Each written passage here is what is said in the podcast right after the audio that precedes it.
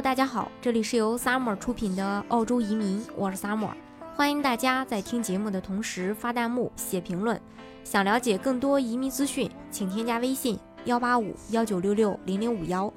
或关注微信公众号“老移民 Summer”，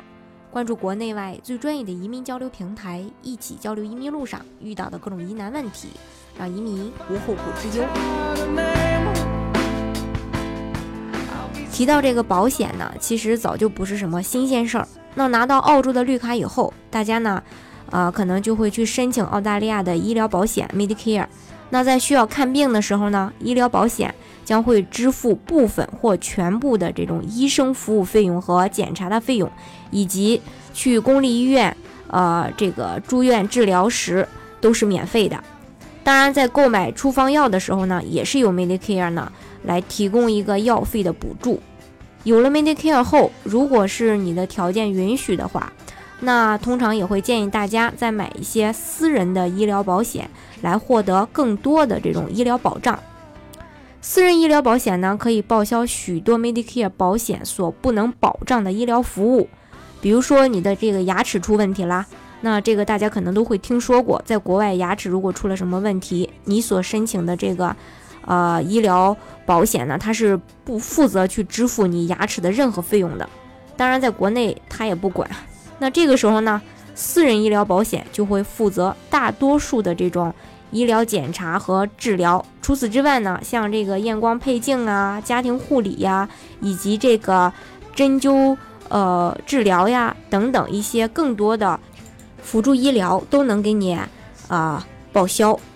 另外呢，这个。Medicare，我们都知道它是公费病人在公立医院就诊的时候呢，可能不会根据你自己的一个心意来选择一些医生，可能就是有指指派的这个呃医院啊，有专门指定的医生来为你治疗。你喜不喜欢这个医生，觉得这个医生的这个呃水平好不好，都是你不能所去控制，自己也不能去呃选择的，也不能选择你什么时候住院。而这个私人医疗保险，它就允许你，呃，找自己心仪的医院呀、医生啊，呃，去给你看病。那这样的话，呃，有了这个私人的保险，你就能更好的得到一个，呃，更自己觉得完美的这种医疗服务。私人医疗保险也可以帮助你尽快的获得你所需要的医疗服务。如果说你要是接受这个非常紧急情况下的一个手术的话，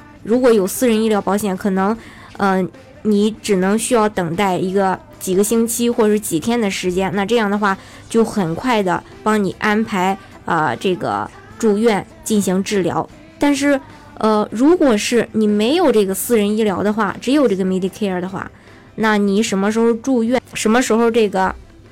啊进行一个手术，都会去排队去等时间。长的话可能是。呃，等几个月，或者说等个一年两年，这个这种情况下呢，都会出现。这就是这个呃，为什么很多人会会选择呃这个私人医疗保险的这个呃原因之一。当然，这个私人医疗保险在澳大利亚的话有两种类型，一个是医疗保险和这个附加保险。你在选择这个医疗保险计划的时候，你可以只买一种，也可以混合着买，或者说也可以两种都买。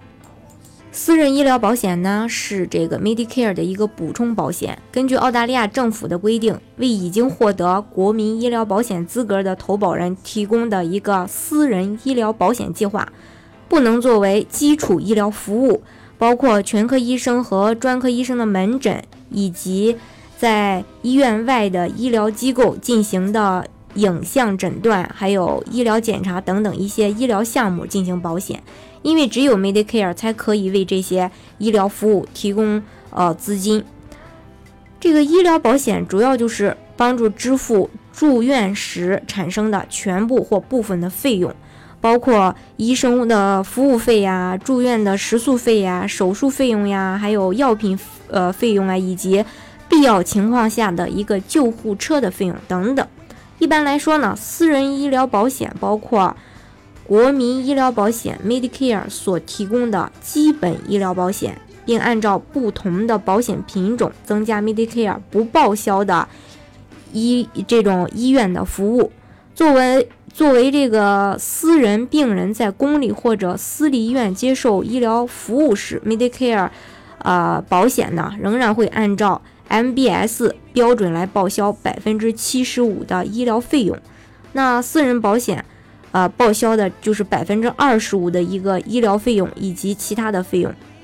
如果说医院医生的收费超过 MBS 规定的标准，超出的部分就需要病人来自费或者是私人住院保险来报销。私人住院保险允许你在私立医院就诊，或者是在公立医院作为私立病人就诊。你也可以在公立医院自己选择医生，不必接受医院指派的医生。你也可以选择入院的时间，作为私立。病人住院，你可以选择私人病房，获得更舒适的照顾等等。那每种这个私人医疗保险计划的承保范围也不相同，你可以根据自己的需要和预算来选择。保险计划的这个保障内容越多，相应的保险费用呢就越高。反之呢，啊也是这个情况。那根据澳大利亚政府的改革计划，从二零一九年四月一日起。保险公司可以对年龄在十八到二十九周岁的年轻人提供参加私人医疗保险折扣，根据年龄折扣可以在百分之二到百分之十之间，年龄越小，可得到的这个折扣呢可能就会越高。另外就是刚才我说的，还有一个附加保险，附加保险呢包括一些不属于医疗保保险这个。呃，报销范围的一个普通治疗，或说称作这个辅助治疗服务，包括我说的这个牙科、理疗、针灸，还有脊椎指压治疗、配眼镜和隐形眼镜、家庭护理、助听器、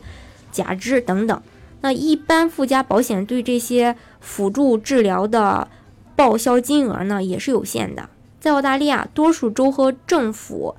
啊，它不提供免费的这种紧急救护服务。那有些私人保险，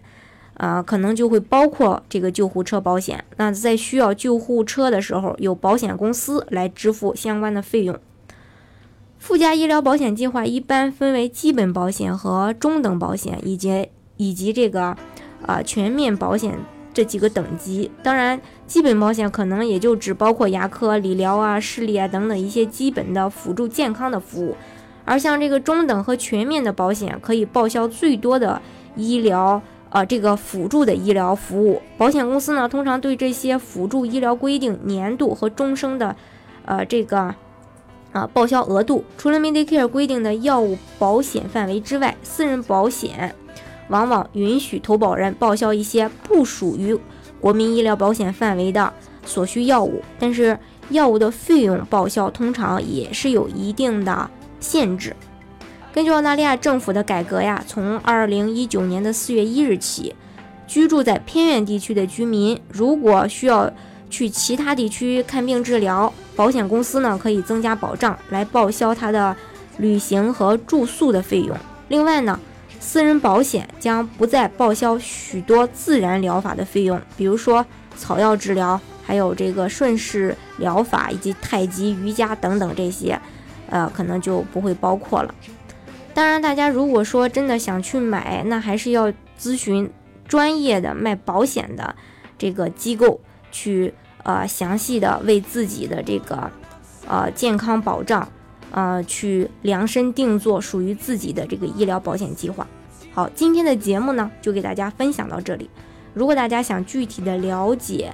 澳洲的，移民政策呀、生活呀等等衣食住行的各个方面，大家呢都可以添加我的微信幺八五幺九六六零零五幺，或关注微信公众号“老移民 summer”，关注国内外最专业的移民交流平台，一起交流移民路上遇到的各种疑难问题，让移民无后顾之忧。